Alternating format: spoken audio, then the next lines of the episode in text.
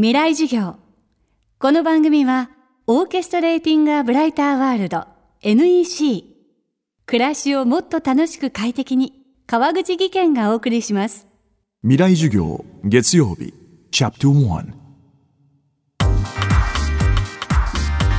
未来授業。月曜から木曜のこの時間ラジオを教壇にして開かれる未来のための公開授業です。今週の講師は大阪国際大学准教授谷口真由美さんです。専門は国際人権法やジェンダー法。難しい憲法や政治の問題をコテコテの大阪弁で分かりやすく解説しテレビやラジオでも人気を集めています。非常勤講師を務める大阪大学では日本国憲法の講義が大人気。学生によるベストティーチャー賞をこれまで4度受賞しています。そんな谷口さんの著書が憲法ってどこにあるの？目指したのは中学生にもわかる憲法の本です。未来授業1時間目。テーマは憲法は誰のもの？一つは国民主権なのでやっぱり国民のためのものでありそれからこういう国の形にしたいとか実は政治の仕組み国の統治っていうんですけどの仕組みっていうのは憲法に書いてあるんですよ。なので憲法って誰のためのものって言われたら政治をするためのものであり国民のためのものっていうふうに思っていただいたらいいんじゃないかなと思います。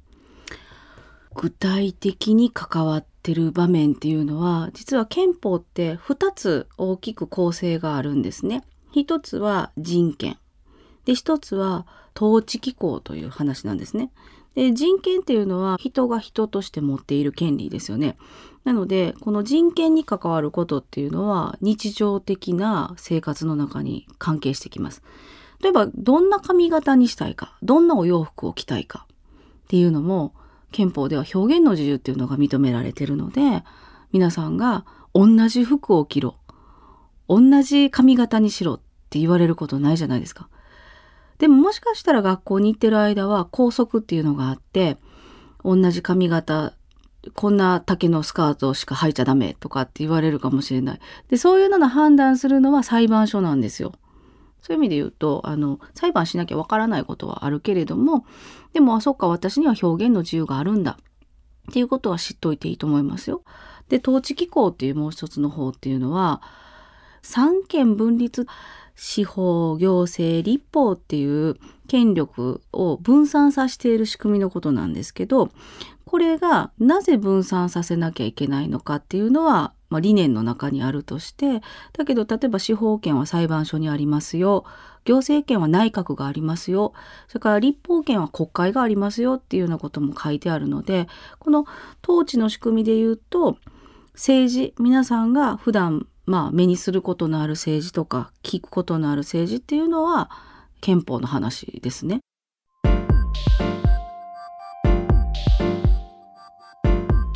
三権分立を習った方思い出していただきたいんですけど三権っていうその司法行政立法の真ん中にあるのは国民なんですよね。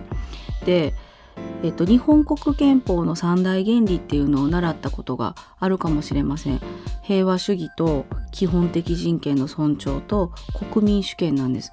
で国民が実は、えー、政治家を選び政治を動かしてる社会を動かしてるってことになればその大元のものを知らないっていうのはこれメリットもデメリットもなくって実はデメリットしかないんです。知らないっていうことは。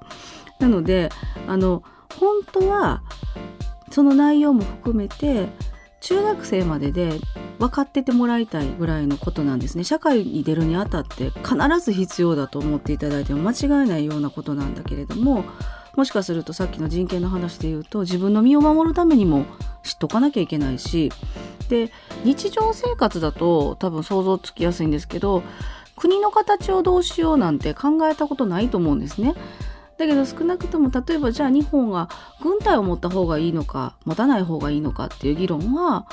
多分例えば中学生高校生の人でももしかして考えるとこがあるかもしれないですよね。でこれから先その軍隊を持つっていうことについてどうかっていう議論をするかしないかこれはメリットデメリットじゃないんですよねもうメリットでもデメリットでもなくやっぱりもう一人一人が考えなきゃいけないことだと思っていただいた方がいいんじゃないかなと思うんです今週の講師は大阪国際大学准教授で国際法や憲法のスペシャリスト谷口真由美さん。今日のテーマは憲法は誰のもの？でした。未来授業明日も谷口真由美さんの授業をお届けします。